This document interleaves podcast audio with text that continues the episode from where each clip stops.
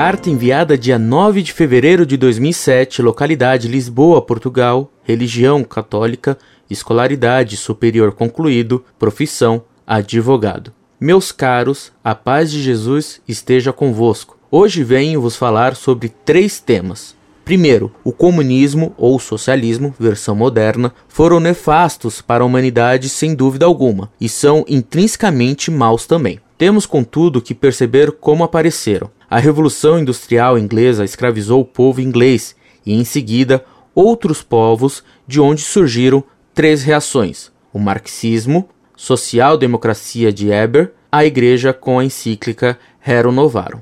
Ora, no contexto do século XIX, isso justificava-se, hoje não. O marxismo, como teoria, até tem pontos justos, mas perde-se pela luta violenta ou modernamente legal de classes, negação do direito de propriedade e, sobretudo, o ateísmo científico. Por outro lado, Stalin perverteu os ideais marxistas, fazendo um capitalismo de Estado e matando milhões de pessoas. Outros o seguiram, infelizmente, tornando o marxismo uma miragem e um comunismo numa doutrina criminosa. Eu não sou marxista, mas também não defendo o capitalismo ou o neoliberalismo, globalização, que no fundo em permissas modernas e mais justas. Quer também, através do dinheiro, prazer, drogas, consumismo, individualismo, fazer o mesmo que o marxismo. Reconhece a propriedade privada mas dá poucos meios para chegar a ela. Fala na mesma de liberdade de costumes, camuflados sob a capa de cristãos. O fascismo, por sua vez, assenta num corporativismo manipulador, numa repressão ideológica e num culto da personagem autoritária do ditador. Por isso, com toda a sua corrupção, a democracia é o sistema mais justo apesar de tudo. Isto também para dizer que, embora não marxista, defendo a igualdade de oportunidades em situações idênticas. Não quer dizer que não possa haver privilégios, mas tem de ser legítimos. Assim, que forma política considera ideal e por quê? 2. O aborto. Sou totalmente contra a legalização do aborto, até porque os seus defensores, ironicamente, vão contra a pena de morte, mas defende a sua descriminalização. É uma questão moral grave, mas não de índole criminal, quanto mais apenas um ilícito civil. 3. Drogas e álcool. Ser bêbado ou tóxico dependente é pecado mortal, sem dúvida. Beber até ficar um pouco alegre, não entendo por que será. Nas drogas, temos que distinguir as duras, gravíssimas, e as leves, apenas incorreto. Há muitas maneiras, até religiosas, de não usarmos totalmente a razão, não? 4. Revolta-me certos brasileiros que dizem que nós somos os colonizadores e que somos, como dizem, entre aspas, lerdos, só se for por termos valores. Mais uma vez, obrigado, pois confio no professor, grande homem, e desculpem se fui ousado. Um padre amigo me disse-me que obedecer à igreja não é mera subserviência passiva. Concorda? Ajude-me nestes dilemas. Que Jesus e Maria o cubra de graças e a sua família. Muito prezado doutor, salve Maria. Muito me honram sua carta e suas palavras, mas digo-lhe que de grande só tenho os meus pecados, dos quais terei que dar contas a Deus em breve, porque já me aproximo do ocaso da vida. Um septuagenário pode ter vida mais ou menos longa ainda. Mas esse mais ou menos, logo em geral, é curto. Suas questões de cunho político me fazem recomendar-lhe, antes de tudo, que leia meu trabalho sobre desigualdade e igualdade de direitos, considerações sobre um mito. Nesse trabalho, o senhor encontrará a explicação que une protestantismo, democracia liberal, socialismo e comunismo. É a mentira da completa igualdade de direitos entre os homens, não distinguindo entre direitos naturais e direitos acidentais, que causou o comunismo. E a democracia liberal é a mãe do socialismo e do comunismo. Os homens não são iguais, são semelhantes. E o que é semelhante não é igual. Sem dúvida, a Revolução Industrial, junto com o capitalismo, causaram a Revolução Marxista.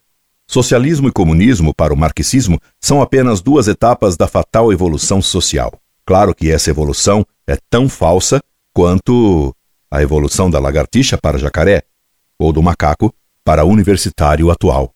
Não existiu nunca a evolução biológica, um conto da carochinha para diplomados que não pensam, e nunca existiu a evolução social fatal para o comunismo. Tinha razão Paulo Claudel ao dizer que Marx escreveu a Bíblia da imbecilidade e do ódio.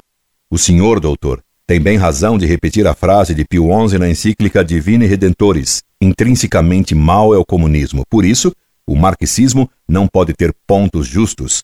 Como o que é intrinsecamente mal pode ter pontos justos? O marxismo parte de uma mentira fundamental. Só existe a matéria.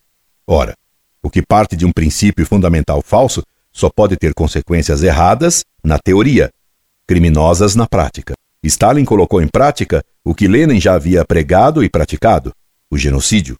O comunismo é necessariamente criminoso porque é intrinsecamente mal. E repare, meu caro doutor, que a União Soviética se intitulava União das Repúblicas Socialistas Soviéticas. A União Soviética nunca atingiu a fase comunista ficou na fase socialista e bem criminosa. A distinção entre marxismo social-democrata reformista e marxismo leninista violento é um engodo para enganar democratas liberais. Fernando Henrique é socialista, social-democrata. Ele é marxista e sempre aceitou o comunismo. Ele preparou a cama para o Lula, que é tão comunista quanto os do PSDB. Veja como eles estão todos de acordo. O capitalismo é o pai do sistema comunista. O capitalismo é o liberalismo na economia. Ele é mau enquanto separa a economia da moral e enquanto instala a livre concorrência absoluta, que é a lei do mais forte na economia. E a lei do mais forte é a lei da selva, que vai introduzir a violência totalitária. O fascismo e o nazismo, meu caro doutor, sempre foram socialistas. O partido nazista se intitulava Partido Nacional Socialista Operário Alemão. Era o PT da Alemanha. E o Mussolini sempre foi marxista. Durante mais de dez anos, ele foi o redator-chefe do principal jornal comunista da Itália. E ainda, na derrocada da guerra, ele fundou a República Socialista de Salò, no Lago de Garda. Nunca houve oposição real entre fascistas e comunistas, pois ambos são marxistas e socialistas. Dizer que a democracia é o regime mais justo me parece que contraria tudo quanto se registrou na história. A democracia é o governo das maiorias. Ora, as maiorias, necessariamente, são dos menos capazes e dos mais corruptos. É de estranhar, então, que corrupção e ignorância tomem o poder nas democracias liberais. Veja o caso do Brasil. Sobre este ponto, democracia igualitária e corrupção, peço-lhe que leia o diálogo de Platão, A República, o senhor verá que descrição que Platão faz da República em Atenas do seu tempo é coincidente com a República dos nossos dias. E Platão comprova como necessariamente a democracia igualitária gera a tirania, que hoje é marxista, fascista ou comunista, mas sempre socialista tirânica, criminosa e corrupta. O aborto é sempre um crime porque mata um ser humano indefeso. Pecado mortal é algo grave que, além de contrariar diretamente a lei de Deus, contraria sempre a razão. Ora, as drogas e o excesso de álcool fazem perder o uso da razão. Logo, são pecados contra a virtude da temperança e da prudência. A primeira graça que Deus concedeu ao Brasil foi ter sido colonizado por Portugal católico. Peço-lhe, doutor, que sobre este fato leia o meu trabalho Vocação do Brasil, onde mostro que a alma do Brasil é a alma de Portugal e que ambos têm vocação de cruzados missionários. Obedecer à igreja é algo de grande sabedoria. Obediência que os padres trocaram hoje pela obediência do Concílio Vaticano II, que ensinou o contrário do que a igreja sempre ensinou e mandou. E a solução dos problemas atuais é fazer o mundo a voltar a ser católico. O mal de que sofremos é moral e religioso. Não há forma de governo que cure um mal religioso e moral. Um abraço. Incorde Jesus Semper, Orlando Fedeli.